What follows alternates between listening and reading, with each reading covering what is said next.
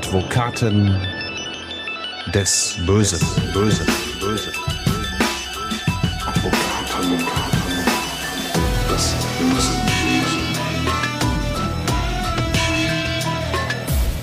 Herzlich willkommen zu Advokaten des Bösen, ein True Crime Podcast, in dem Strafverteidiger ihre eigenen wahren Fälle erzählen.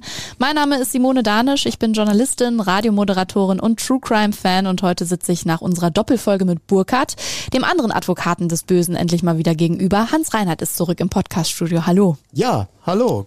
Eine Sache, die ich jetzt schon durch unseren noch ziemlich jungen Podcast weiß, uns wird auf jeden Fall so schnell nicht das Material hier ausgehen. Du und Burkhardt, ihr habt als Strafverteidiger wirklich so viele Fälle verteidigt und das rundum breit gefächerte Themenfelder.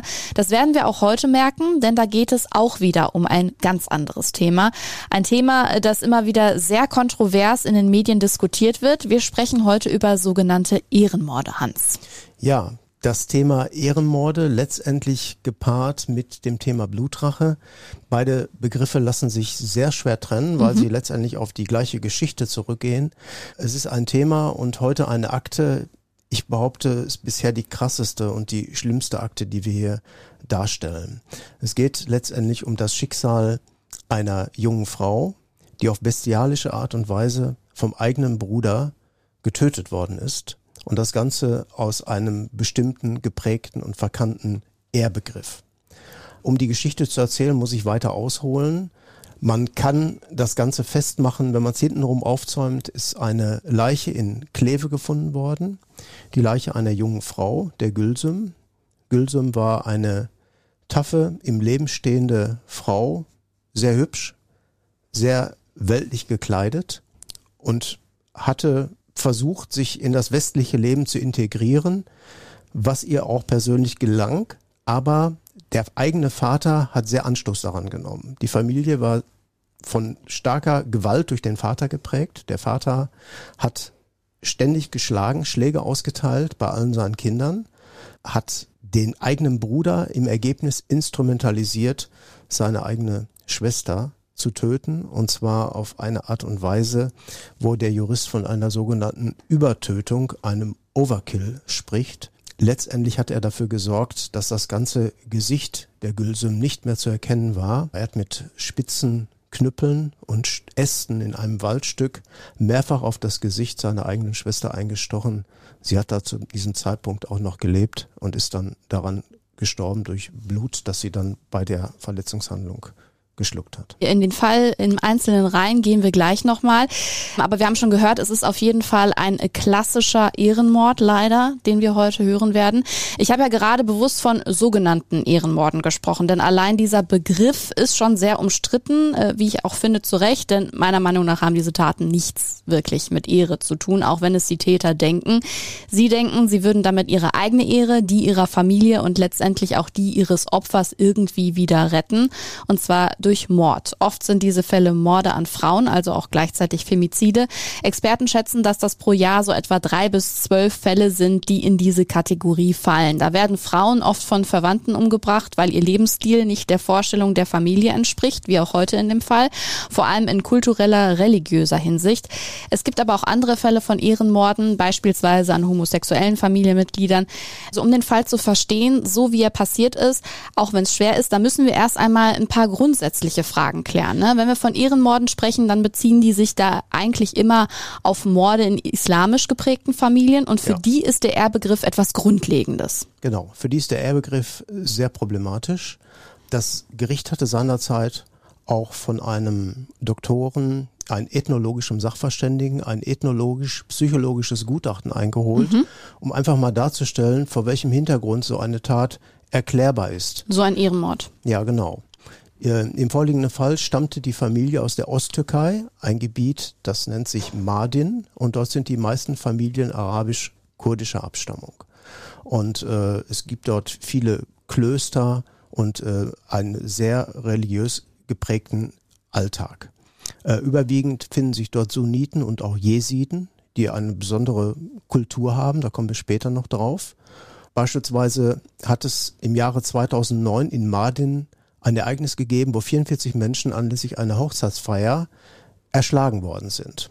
auf Veranlassung des sogenannten Stammesfürsten. Mhm. Das können wir uns hier in unserer Kultur gar nicht vorstellen. Nein.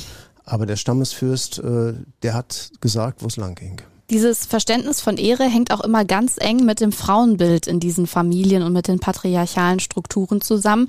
Wir haben hierfür mit Borwin Bandelow gesprochen. Er ist forensischer Psychiater und Buchautor.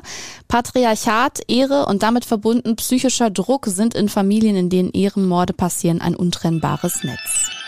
Und ich denke, dass äh, da häufig auch noch eben auch eine bestimmte Psychopathologie bei den Eltern oder Verwandten dazukommt, nämlich dass sie zu sehr Angst um sich haben, also um ihre eigene Ehre, ihr eigenes Dastehen und so weiter, dass sie das also als höher werten sozusagen, was die Nachbarn über sie sagen, das äh, Leben ihrer Tochter oder ihrer Angehörigen.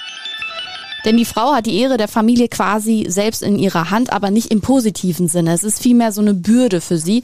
Ich würde sogar auch sagen, Druckmittel am Ende, ne? Ja, die, die, die Familie bestimmt über die Frau. Letztendlich bestimmt der Vater über das Jungfernhäutchen der Tochter. Mhm. Das ist eine ganz eigenartige Betrachtungsweise und das Ganze wird dann auch instrumentalisiert. Und im Falle des Ehrenmordes kommt es dann sehr oft auch zu Verstümmelungen, in denen weibliche Körperteile verletzt oder auch sogar abgetrennt werden, wie Brust, Nase oder Haare oder die Augen, insbesondere die Augen, die ja auch ein Symbol sind für, für Sehen, für Licht, für Helligkeit. Eingesetzt werden dann oft archaische Mittel wie Messer, Äxte, Schwerter, das eben auch Symbole aus dieser Vergangenheit sind. Immer gepaart mit dem Wunsch, es müssen viele Söhne geboren werden, die Töchter sind nicht viel wert. Mhm. Und das, das steckt letztendlich dahinter. Die Zerstörung der Augen insbesondere hat eine besondere Wertigkeit in diesem Kulturkreis. Da gibt's auch den Begriff in der kurdischen Sprache Ser Kaven Min, das heißt auf meine Augen. Das ist oft eine Art der Begrüßung. Mhm. Und vor allem die sexuelle Enthaltsamkeit, du hast es ja gesagt, steht im Fokus, das Jungfernhäutchen, wie du ja gesagt hast. Und äh, nur um das nochmal klar zu machen, diese Taten, von denen wir hier sprechen, sind in diesem Zusammenhang und in diesen Familien unter dem Gesichtspunkt der sogenannten Ehrenmorde zu sehen. Es gibt sie aber in ganz ähnlicher Form leider auch in nicht-migrantischen Familien. Da werden sie dann aus Eifersucht zum Beispiel begangen, weil die Frau sich auch hier nicht wie gewünscht verhält oder sich vielleicht lossagen bzw. trennen will. Das sind dann, wie gesagt, diese Femizide. Und da wären wir eigentlich auch schon beim rechtlichen Thema, denn Femizide werden vor Gericht oft als Mord aufgrund niedriger Beweggründe verurteilt. Und das ist auch bei Ehrenmorden nicht anders, denn äh, den Straftatbestand Ehrenmord an sich gibt es rechtlich gesehen nicht, Hans. Nein, den Tatbestand Ehrenmord gibt es nicht. Es gibt aber den Mord aus niedrigen Beweggründen. Das ist dann der Fall, wenn eine Tat auf sittlich tiefster Stufe steht. Mhm. Und wenn man hier die Ehre über das Leben einer anderen Person stellt, ähm, dann ist das genau dieser Fall. Weiterhin sind diese Taten meistens heimtückisch. Das Opfer weiß nichts davon. Man lauert dem Opfer auf und schlägt dann plötzlich zu. So wie auch in diesem Fall. Gülsum wurde in den Wald gelockt unter, dem Vorspie unter der Vorspiegelung. Ähm, man habe ihr Fahrrad, das gestohlen worden ist, gefunden. Das sei da gesehen worden. Und dann ist man gemeinsam mit dem Auto zum Wald gefahren und sie sollte dann mit dem Fahrrad zurückfahren. Diese Gelegenheit hatte dann der Bruder genommen und hat aus dem Auto ähm, ein großes Kabel genommen und wollte sie damit zunächst erwürgen. Dabei war noch ein Freund von ihm, der die Tat zumindest moralisch unterstützt hat, der ihm immer wieder zugeredet hat, du musst das machen, denn nur wenn du das machst, kommst du mit deinem Gott wieder ins Reine. Mhm. Und hat er gesagt, okay, ich muss mit meinem Gott ins Reine kommen, also muss ich diese Tat so durchführen. Gülsüm konnte sich zunächst befreien und griff zu ihrem Handy und wollte telefonieren. Das Handy wurde ihr dann aus der Hand geschlagen und in dem Moment griff er dann zu Knüppeln oder Ästen, die dort im Wald lagen die Polizei sagte, die sind vorher schon dahingelegt worden, damit sie griffbereit waren mhm. und stach dann mit der spitzen Seite dieser Äste 10 bis 15 Mal auf das Gesicht der Gülsum ein. Wirklich unfassbar. Lass uns noch mal kurz auf äh, den Mordparagraphen, also auf den Paragraphen 211 eingehen. Wir haben ja gerade gesagt, aus niedrigen Beweggründen ist Mord gegeben und auch ähm, aus Heimtücke zum Beispiel. Aber es gibt ja auch noch andere Mordmerkmale, die erfüllt sein können oder sein müssen, um von Mord am Ende überhaupt zu sprechen beim Urteil und dann auch eine lebenslange Haft verhängen zu können. Genau. Mord unterscheidet sich von Totschlag dadurch, dass es gewisse erschwerende Merkmale beinhaltet, wie hier gerade schon gesagt, niedrige Beweggründe, Heimtücke oder aus Gier, aus Habgier mhm. handeln. Mhm. Das sind so die klassischen Fälle. Und ähm, ja, Hier ist es eine Mixtur. Letztendlich der, die, die Tatausführung ist heimtückisch, mhm. nämlich unter Ausnutzung der Arg- und Wehrlosigkeit der Gülsum passiert. Und natürlich die Gesinnung war äußerst niedrig, mehr als niedrig. Kommen wir jetzt also wirklich zu diesem Mordfall. Wir steigen voll ein, diesem Ehrenmord, über den wir heute sprechen. Über die 20-jährige Gülsüm, du hast schon ein bisschen erzählt, über den Tag Anfang März 2009, also vor zwölf Jahren. Gülsüm wurde von ihrer eigenen Familie umgebracht. Einer kurdischen Familie, das hast du schon angedeutet. Alle sind im Südosten der Türkei geboren. Ihr Vater Aras, so nennen wir ihn hier in diesem Podcast, ist zu der Zeit 50. Bei der Tat dabei ist auch ein Bekannter der Familie, Günay, ein 36-jähriger Mann, gebürtig aus Aserbaidschan und Gülsüms Bruder, wir nennen ihn Serda.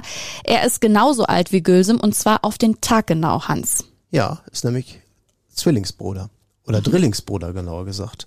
Es gab Drillinge, zwei Schwestern und ihn als Bruder. Der Bruder für sich, der Serda, der nahm das Recht in Anspruch, in einer westlichen Welt zu leben. Der hatte also eine westliche Freundin, die hat er übrigens zweimal zu einer Abtreibung gedrängt die das auch gemacht hat, hatte eine eigene Wohnung, hatte auch eine Arbeit und ließ eigentlich nichts anbrennen. Aber genau diese Rechte, die er für sich in Anspruch nahm, die hielt er seiner Schwester vor. Letztendlich aber auf Betreiben des Vaters, der übermächtig in der Familie war. Mhm.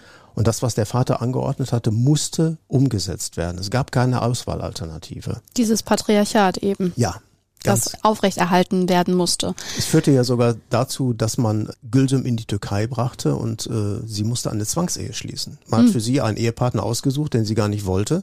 Sie musste den heiraten, sonst wäre sie nicht mehr lebend nach Hause gekommen. 1996 war diese Familie ja nach Deutschland gekommen. Nach dem Tod der ersten Frau hatte der Vater nochmal geheiratet. Die Kinder stammen aber aus der ersten Ehe, diese Drillingsgeschwister. Und wenn man sich Gülsüms Familiengeschichte so anschaut, dann scheint es, als sei die Familie schwerlich bis gar nicht in Deutschland angekommen angekommen, ne? Jedenfalls die Männer in der Familie, also zum Beispiel der Vater. Ja, der Vater lebte innerhalb der Familie seine Gewalt aus. Mhm. Ähm, Gülsen war mehrfach im Krankenhaus. Einmal hat ihr den Kiefer gebrochen. Da musste sie sich einer Krankenhausbehandlung unterziehen. Sie traute natürlich nicht, äh, das zu sagen. Ähm, als sie dann eine Abtreibung durchgeführt hatte, musste sie das auch geheim halten, ging aber trotzdem zur Ärztin und ließ sich ein falsches ärztlicher Test ausstellen, nämlich eine Jungfräulichkeitsbescheinigung. Die wollte der Vater unbedingt sehen. Denn der Vater glaubte das nicht so recht mhm. und äh, die Beziehung, die sie hatte, war mit einem albanischen jungen Mann. Mhm. Mit dem zog sie dann zwischendurch auch zusammen, floh aus dem eigentlichen elterlichen Haushalt, musste sich zwischendurch in einem Frauenhaus versteckt halten ähm, aber der Vater fasste immer nach. Und nachdem sie die Abtreibung durchgeführt hatte, hatte sie starke Unterleibsschmerzen, weil die Abtreibung nicht lege artis durchgeführt worden ist.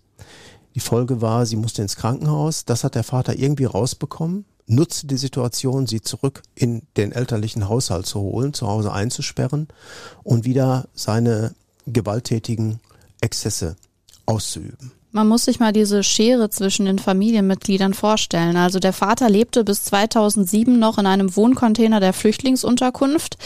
Dagegen war Gülsüm beliebt in der Schule, hatte viele Freunde, viele Freundinnen, pflegte eben diesen westlichen Lebensstil, hatte einen albanischen Freund und dann auch noch obendrauf war sie offenbar intim geworden mit diesem jungen Mann und es gab diese Abtreibung. Das ist natürlich äh, unvorstellbar für eine Familie, wie ja. sie der Vater gerne haben wollte. Das, was alles vorher passiert ist, war schließlich alles zu viel für Vater und Bruder. Die Schwangerschaft samt Abtreibung äh, war im gesamten Familienkreis auch bekannt. Ergo war die Ehre tiefgreifend verletzt worden. Und dann haben Vater und Bruder eben diesen tödlichen Plan gefasst, den am Ende der Bruder ausführen musste.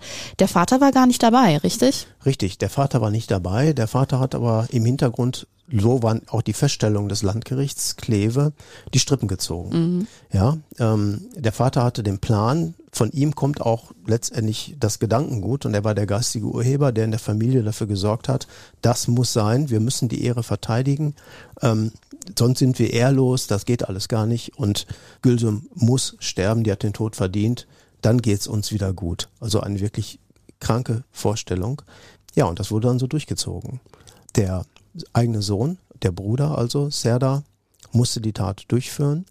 Man hat den Vater aber letztendlich überführt mhm. und auch als Mittäter verurteilt. Mhm. Das war also eine Besonderheit in diesem Fall und das hat auch dann letztendlich Rechtsgeschichte geschrieben. Das war nämlich das erste Mal, dass es der Justiz gelungen ist, einen Hintermann als Mittäter zu überführen, der also die Geschicke in der Hand gehalten hat, der selber bestimmt hat, was sein Sohn zu tun hatte, wo er sich aufzuhalten hatte. Man hat das nachgewiesen anhand der Geodaten des Handys an diversen Handytelefonaten in genau zeitlichem Zusammenhang. Er hat vorher eine andere Schwester gebeten, das Haus zu verlassen. Sie sollte da eine Glühbirne kaufen gehen. Also er hat Ausreden benutzt, damit er alleine war und dann mit seinem Sohn alles weitere absprechen konnte. Der Sohn hat dann letztendlich die Tatbegehung auch eingeräumt, hat aber im Rahmen des Ermittlungsverfahrens immer wieder betont, ich war das alleine. Das war nicht mein Vater. Diese mhm. Betonung war auffällig. Äh, es wollte nur keiner so recht glauben. Ähm, ist aber klassisch für Ehrenmorde. Richtig, ist klassisch. Man sucht sich jemanden aus, meistens einen Minderjährigen, wo man weiß, da findet dann noch Jugendstrafrecht Anwendung und die eigentlichen Personen, die der Spiritus Rector der Tat sind, gehen straffrei aus. Mhm. In diesem Fall war es genau andersrum. Der Vater ist zu einer lebenslänglichen Freiheitsstrafe verurteilt worden. Der Serda zu einer sehr hohen, neuneinhalb Jahre Freiheitsstrafe, aber immerhin eine Jugendstrafe. Mhm. Und was ich im Nachhinein so erschreckend finde, also ähm, es wurde ja auch der Gerichtsmediziner zum Beispiel gehört und der hat gesagt, durch die Schläge, du hast ja die Tat vorhin geschildert, durch die Schläge wurde das Gesicht der Gülsum bis zur Unkenntlichkeit zerstört, was der Angeklagte auch vorhatte. Also hier sollte quasi auch komplett die Persönlichkeit Gülsums irgendwie ausgelöscht werden. Genau, das Gesicht von Gülsum sollte verschwinden. Mhm. Das war also, also ganz, ganz entsetzlich. Ähm, und man hat ja am Tatort auch noch einen Knopf gefunden und der Knopf stammte von der Jacke äh, des Freundes, der auch am Tatort mit anwesend gewesen sein Vom muss. Günay. Genau, der Günay hatte dort seinen Knopf verloren, ähm, konnte man zweifellos seine Jacke zuordnen. Dann hat man an den Stöcken auch DNA-Spuren festgestellt, sodass letztendlich wer am Tatort war, bewiesen war. Mhm. Es ging in dem ganzen Prozess nur darum, welche Rolle spielt denn der Vater? Kann man dem Vater wirklich hier das Handwerk legen? Ähm, und für den, für den, äh, für den Bruder stand sehr viel auf dem Spiel, nämlich findet hier Jugendstrafrecht noch Anwendung, er war immerhin 20 Jahre alt, oder bereits Erwachsenenstrafrecht. Denn er stand voll im Leben, er hatte eine Arbeit, er hatte eine Beziehung, hatte eine eigene Wohnung, eigenes Einkommen, äh, stand also eigentlich nicht mehr einem Jugendlichen gleich. Der Psychiater, der die Begutachtung durchgeführt hat, Professor Dr. Leigraf, ein sehr bekannter und anerkannter forensischer Psychiater, brachte zum Ausdruck, Jugendstrafrecht kann nur dann angewendet werden, wenn das Gericht zum Ergebnis kommt, dass der Einfluss des Vaters so übermächtig war, dass er keinerlei Widerstand entgegensetzen konnte, was eigentlich dann doch wieder für jugendtypisches Verhalten spricht. Äh, er Teil der Herde und der Vater eben derjenige, der alles macht und bestimmt. Mhm. Zu dem Ergebnis ist das Gericht dann auch gekommen. Serda wurde im Prozess später dein Mandant. Ja. Du warst sein Verteidiger. Wie hat er auf dich gewirkt? Hat er mit dir über die Tat jemals gesprochen? Er hat über seine eigene Tatbeteiligung gesprochen, mhm. hat aber immer den Vater außen vor gelassen, mhm. hat sich aber im gerichtlichen Verfahren nicht mehr geäußert, hat das Schweigerecht ausgeübt. Das war für ihn letztendlich auch die, naja, ich sag mal, die Rettung für die Anwendung des Jugendstrafrechtes geworden. Mhm. Denn ähm, wenn er weiter darauf gepocht hätte, der Vater war nicht dabei, ähm, und man ihm das nicht geglaubt hätte in irgendeiner Form, hätte er wahrscheinlich Erwachsenenstrafrecht bekommen. Aber so wurde auch dadurch deutlich, ähm, er steht unter so einem großen Druck in dem Prozess. Wenn der Vater sich nicht äußert, der hat geschwiegen, dann darf der Sohn auch nichts sagen. Mhm. Das hat das Gericht aber genau erkannt, was dahinter steckte. Der Vater gab sich dann sehr weinerlich im Prozess, fing immer wieder an zu weinen und an zu schluchzen und da hat man sich überlegt, ist das eigentlich der Mensch, der hier so aufgezeichnet wird? Aber Gericht war der Meinung, der hat alles gespielt. Du hast es gesagt, vor Gericht blieb Serda verschlossen, genauso wie seine beiden Mittäter. Sie alle drei schwiegen zur Tat und diese regelrechte Mauer des Schweigens ist ja auch ein Phänomen, das bei Ehrenmorden oft zu beobachten ist. Innerhalb der Familie, aber dann eben auch zum Beispiel vor Gericht. Das hat uns auch der forensische Psychiater Borwin Bandelow bestätigt es ist schon klar, dass äh, bei solchen äh, Geschichten die Öffentlichkeit nicht beteiligt da sein darf. Ähm, oft äh, halt, handelt es sich ja um Personen, die äh, relativ abgeschottet leben, unter sich bleiben, in der Familie bleiben oder in ihrer Sprachgemeinschaft bleiben und deswegen nicht wollen, dass sowas an die Öffentlichkeit bringt. Und deswegen muss sowas natürlich von einer Mauer des Schweigens umgeben werden. Trotz dieser Mauer des Schweigens ließ sich aber rekonstruieren, was Gülsum genau passiert war, wie es zur Tat gekommen war. Ende 2009 hat das Landgericht Kleve darum ein Urteil wegen gemeinschaftlichen Mordes gesprochen. Du hast es vorhin schon angedeutet. Vater Aras hat lebenslänglich bekommen. Günay bekam sieben Jahre und sechs Monate Haft und äh, dein Mandant Serda wurde nach dem Jugendstrafrecht verurteilt. Neun Jahre und sechs Monate. Ja, weil er eben ganz klar in diese archaisch-patriarchische Wertvorstellung eingebunden war ähm, die ganze Familie ist über den Begriff der Ehre konstruiert worden. Der Vater repräsentiert sich als Haushaltsvorstand und die Familienmitglieder, insbesondere die weiblichen Mitglieder, verkörpern die Ehre im engeren Sinne.